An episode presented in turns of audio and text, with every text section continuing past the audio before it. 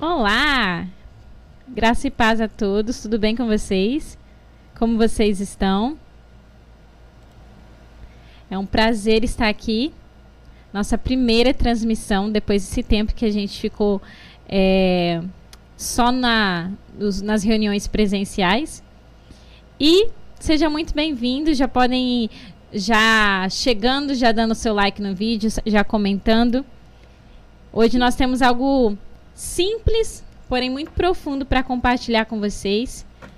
E eu não sei de onde você está me escutando, de qual localidade, mas eu quero dizer que é, de onde você estiver, nós estamos unidos em uma só fé e um só corpo, e eu tenho certeza que o Espírito Santo também está aí com você. Amém? É, eu gostaria que você, se você puder conseguir aí, abrisse sua Bíblia lá em Lucas. Abra lá a sua Bíblia, então, se você puder, no livro de Lucas, capítulo 22. Quer dizer, capítulo 24. No verso 46. Lucas, capítulo 23, verso 46. Na verdade, um pouquinho antes aqui. Peraí. Vamos lá. Mateus 27, 46. Por isso que tinha sumido aqui na minha Bíblia. Eu estava colocando em Lucas. Não ia achar nunca. Vamos lá. Mateus 27, verso 46 diz assim: Por volta das três horas da tarde, Jesus clamou com voz forte e disse assim: Eloi, Eloi, Lama Sabachthani, que significa Meu Deus, meu Deus, por que me abandonaste? Lá em Marcos, essa. Aqui em Mateus está falando Eloi, Eloi, né? Lá em Marcos vai falar Eli, Eli. Na verdade, a pronúncia, por mais que tenha essa diferenciação, ela tem a mesma é, a semântica é um pouco diferente, ela tem o mesmo significado, que é Deus meu, Deus meu. Sempre na, no, principalmente é, na cultura hebraica, na, no dialeto hebraico, o El, ele geralmente se atribui a Deus, né? Elohim, Eloá, Eli, tudo que tem esse El, El Shaddai, então é uma conotação ao Deus Todo-Poderoso tá? E aqui na palavra de Deus nós estamos vendo o momento que Jesus ele tá num na cruz, no momento em que Jesus está entregando a sua vida por amor a mim e por amor a você. No momento que ele está sendo crucificado. E era já por volta das três horas da tarde, então estava chegando nos últimos minutos em que Jesus é, ainda viveria como homem na terra. Ele já estava quase morrendo na carne, ele estava quase morrendo nesse corpo físico, e ele exclamou dizendo assim: Eli, Eli, lama sabachthani, que significa: Deus meu, Deus meu, por que me desamparaste? Então, ele, quando ele expressa esse Eli, Eli, Lama Sabachthani, ele dizendo, Deus meu, Deus meu, por que me desamparaste? Ele não estava reclamando. Muitas pessoas às vezes acham que esse Eli, Eli e eles falam para Deus, Deus, por que, que você me desamparaste? Porque literalmente Deus havia abandonado Jesus.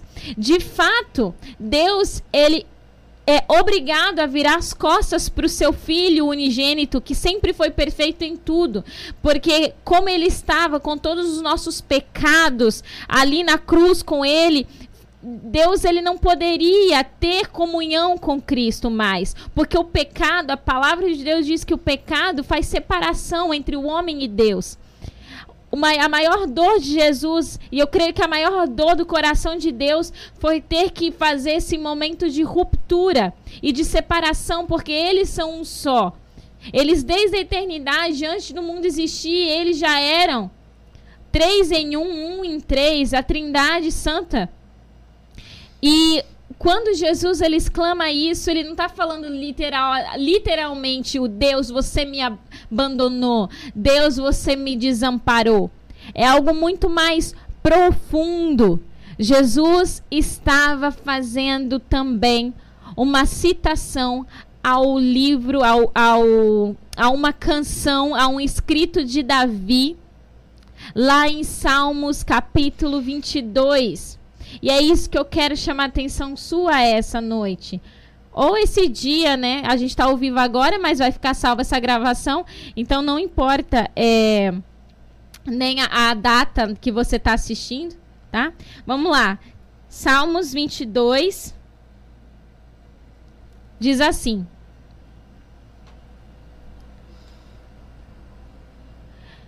Verso 1. Eli, Eli, lama sabachthani. Deus meu, Deus meu, por que me desamparaste? Você percebe que são as mesmas palavras que Jesus fala na cruz? Você percebe que ele está citando um salmo de Davi, uma canção de Davi?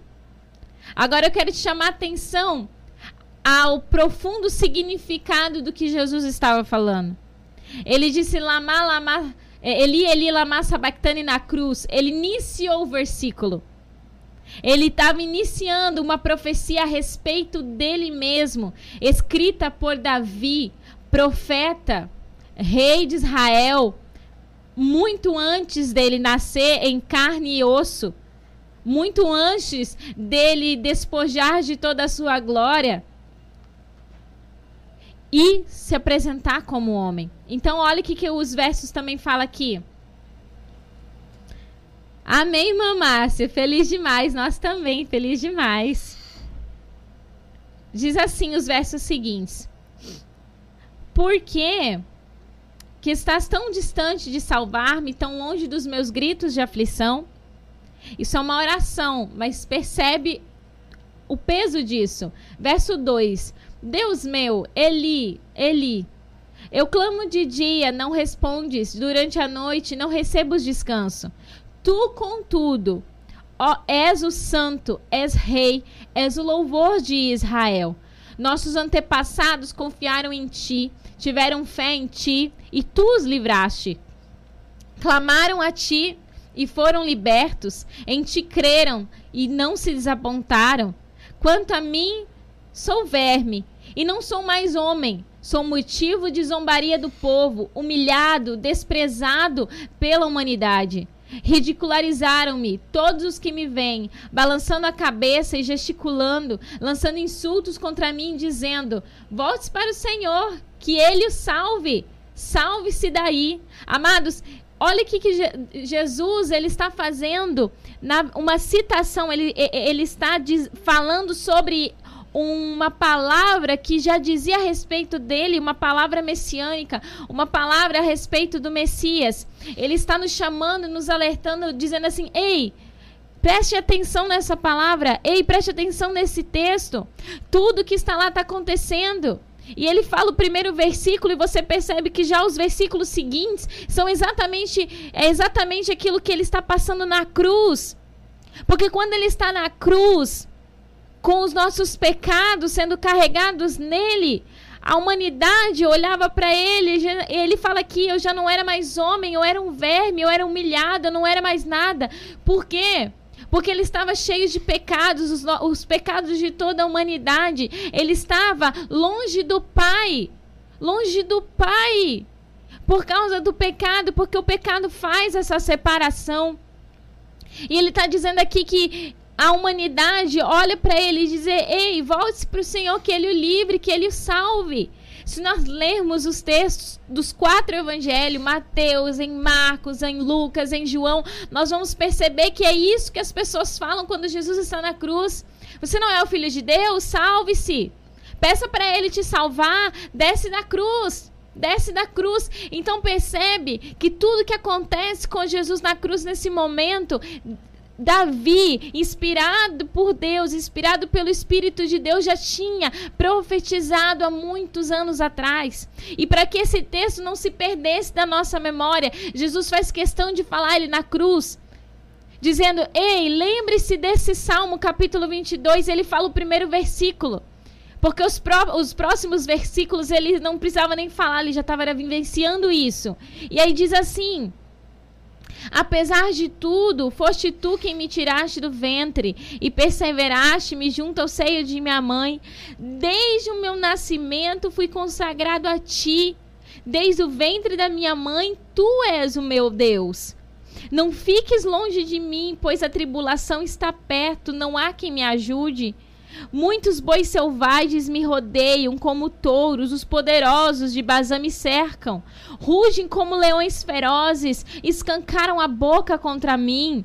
Eu me derramo como água e os meus ossos estão todos desconjuntados. Meu coração, como a cera, se derrete dentro de mim. Amados, preste atenção nesse sofrimento que Jesus está passando. Tem outra pa passagem em Salmos que diz que nenhum dos ossos de Cristo se quebrariam, nenhum dos ossos. E de fato, nenhum dos ossos de Jesus se quebrou, mas ele está falando que está todo desconjuntado. Existem alguns que acreditam e afirmam isso, que um dos braços de Jesus, inclusive, foi deslocado. Por quê? Porque a cruz que Jesus estava sendo pregado não era para ele, era para Barrabás. Então os ossos de Jesus estavam desconjuntados. Estavam desconjuntados. E ele fala aqui: eu me derramo como água. Amados, isso aqui foi um pouco antes dele dizer: Pai, em tuas mãos eu entrego o meu espírito. Isso aqui foi um pouco antes dele morrer fisicamente nessa carne aqui humana. E vocês se você já leu, você deve saber, se não, eu convido você a ler nos evangelhos que depois que Jesus morre e a terra treme para certificar-se de que, de que se de fato ele estava morto, um dos guardas pega uma lança e fura debaixo, próximo aqui à costela de Jesus do lado direito e sai água, porque todo o sangue ele já tinha vertido. Então ele está falando aqui: eu já estou me derramando como água, o meu coração dentro de mim está como cera, porque era agoniante.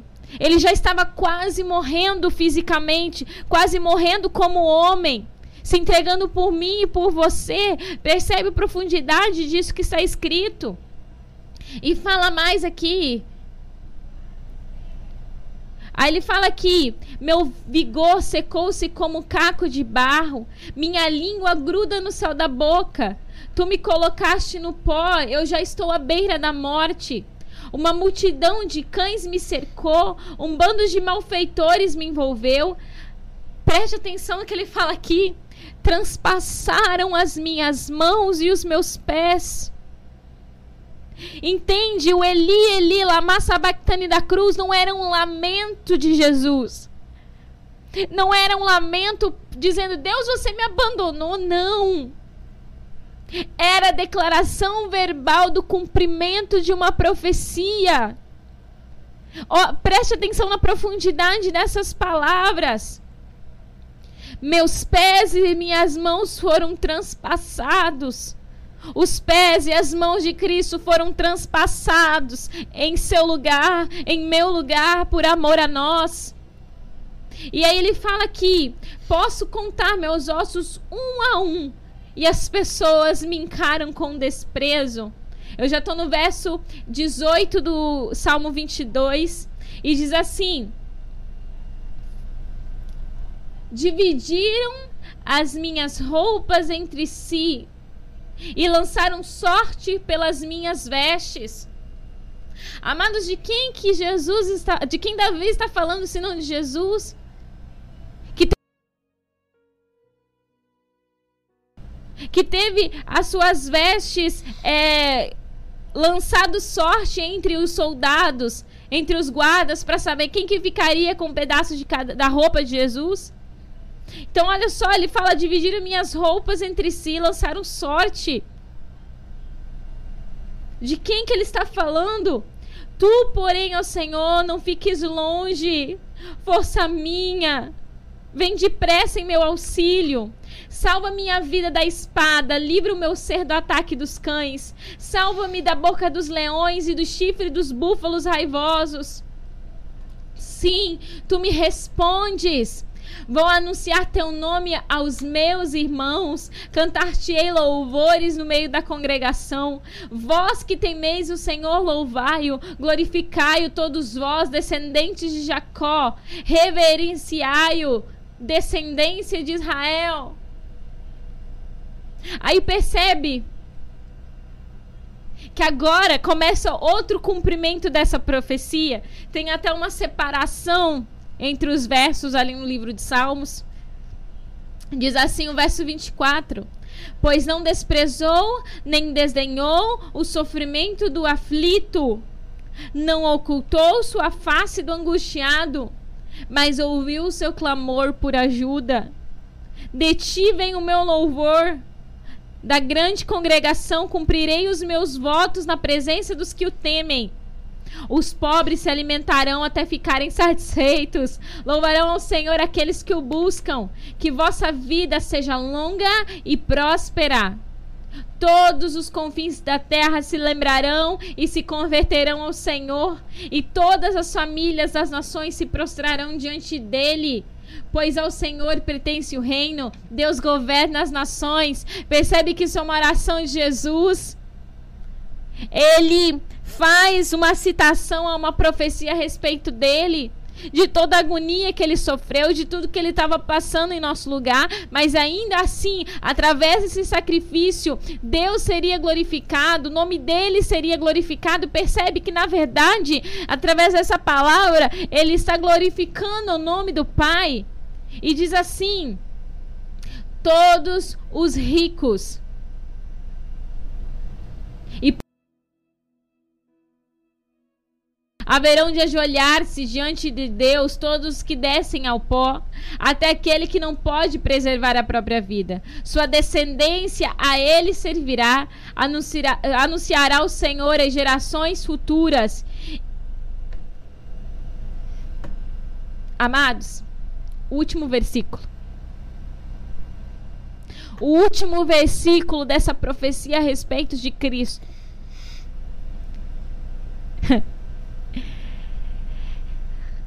As palavras de Jesus na cruz se capítulo 22, uma profecia a respeito dele mesmo. Mais uma vez o cumprimento das escrituras. Começava na cruz. Continuava na cruz o discurso através das suas roupas sendo sorteadas, através dos seus ossos se desconjuntando, através da, do, do. Mas quando Jesus morre e ressuscita, então cumpre-se o último versículo de Salmos, capítulo 22, que é o verso 31, que diz assim: E há um povo que ainda não nasceu. Justiça, pois Deus tudo fez com poder e glória. Ele estava falando de nós. Ele estava falando da igreja.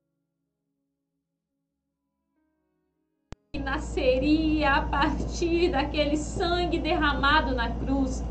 Ele estava falando de mim, ele estava falando de você, ele estava falando de todo aquele que entregar a sua vida a Cristo, entregar a sua vida a Ele. Ele estava falando de todo aquele que crê com o coração e confessar com a boca que Jesus, que Ele é o Senhor, que Ele morreu, mas Ele ressuscitou não é uma religião, não é não são dogmas, não são paradigmas, não são costumes, tradições que você tem que cumprir, ou senão você não vai ter acesso a isso.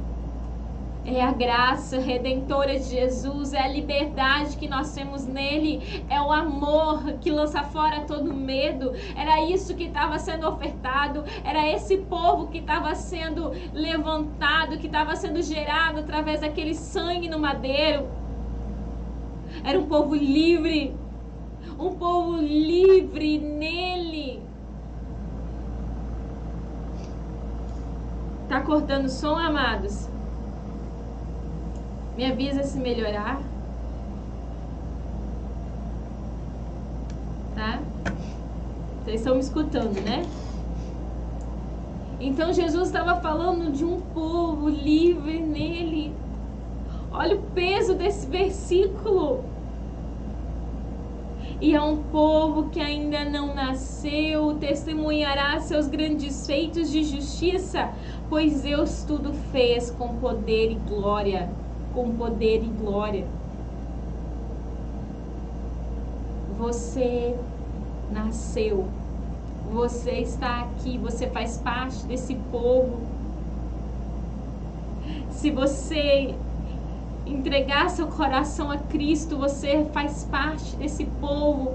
Lá em Pedro, a Bíblia vai dizer que nós somos geração eleita, sacerdócio real, um povo adquirido para testemunhar os grandes feitos de justiça daquele que nos chamou das trevas para sua maravilhosa luz. Olha só o que, que fala.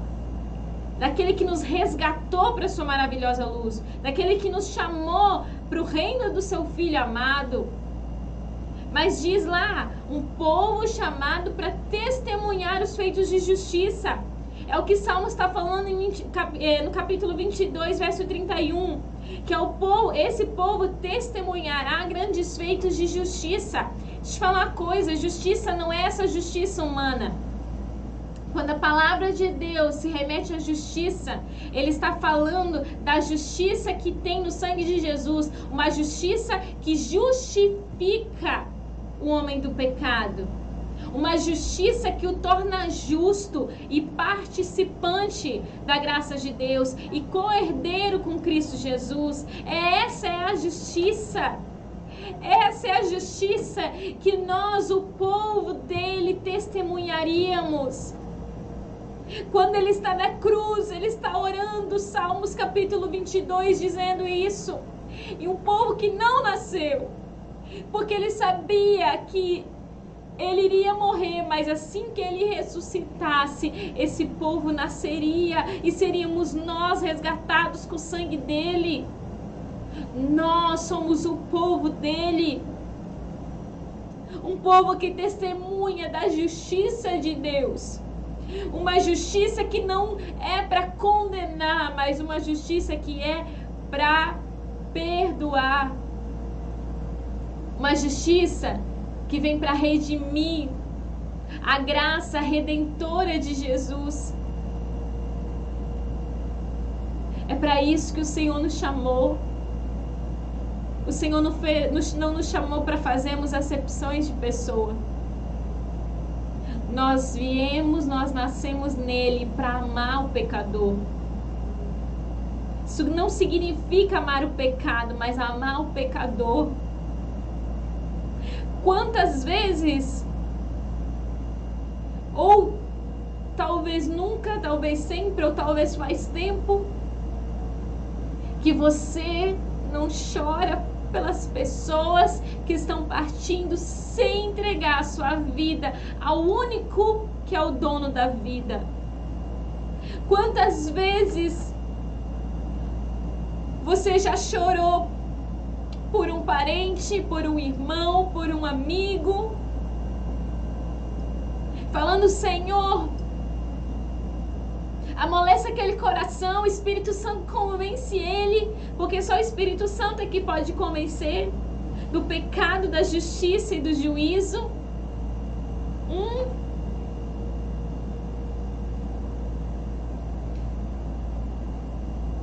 Eu quero dizer que foi para isso que o Senhor nos chamou para testemunhar dessa justiça. Buscai primeiro o reino de Deus e a sua justiça, e as demais coisas o serão acrescentadas. Aleluia, aleluia. O reino de Deus é a nossa prioridade, a sua justiça, a justificação a justificação pelos nossos pecados, a justificação pela vida que a gente levava e muitas vezes ainda aquilo que a gente faz porque nós não somos perfeitos.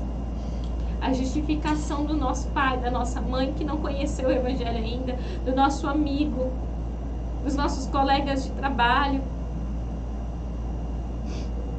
Oh, meu irmão, se nós choramos por aqueles que não conhecem o Evangelho? Como será que fica o coração do nosso Pai? Ao ver tantos de suas criaturas não se tornando filhos e partindo para uma condenação eterna. Cristo morreu por todo mundo, por toda a humanidade. E só depende de uma decisão, aceitar ou rejeitar. Você não vai para o inferno por causa dos pecados que você cometeu. Você não vai para o inferno por causa dos erros que você cometeu. Você perde a sua salvação e você vai para o inferno por não aceitar o perdão que Cristo tem para te dar por não aceitar o sacrifício que ele fez em seu lugar. Ninguém vai ao inferno, para o inferno. Ninguém é condenado por causa de um pecado. Ele é condenado porque não aceitou a graça e a misericórdia que perdoa o pecado. Porque o perdão está disponível para todo aquele que quiser, para todo aquele que crê. Então não é o seu pecado que vai te arrastar para o inferno. Não, o que pode te arrastar é se você negar ou rejeitar esse sacrifício e esse perdão. Tem graça para você, tem perdão para você. É só o seu sim. Isso não é um convite para entrar numa religião. Isso é um convite para viver em liberdade com aquele que morreu em nosso lugar, mas ressuscitou. Está sentado à direita do Pai, o Cordeiro. É Ele. Então eu quero, já estou finalizando, deixa eu ver quem que está aqui. Curioso estar com vocês. É, palavra de Deus, ela não deixa de se cumprir em nenhum momento. E durante muito tempo, a religião ou muitas pessoas falavam ou quiseram afirmar que isso era um lamento de Jesus. Nós vimos hoje que não é, não foi. Salmos capítulo 22 está aí para provar. Isso era uma profecia sendo cumprida e um prenúncio de um povo que viria. E esse povo somos nós nós e os nossos irmãos que professam essa fé no Filho de Deus. Deixa eu só beber uma água.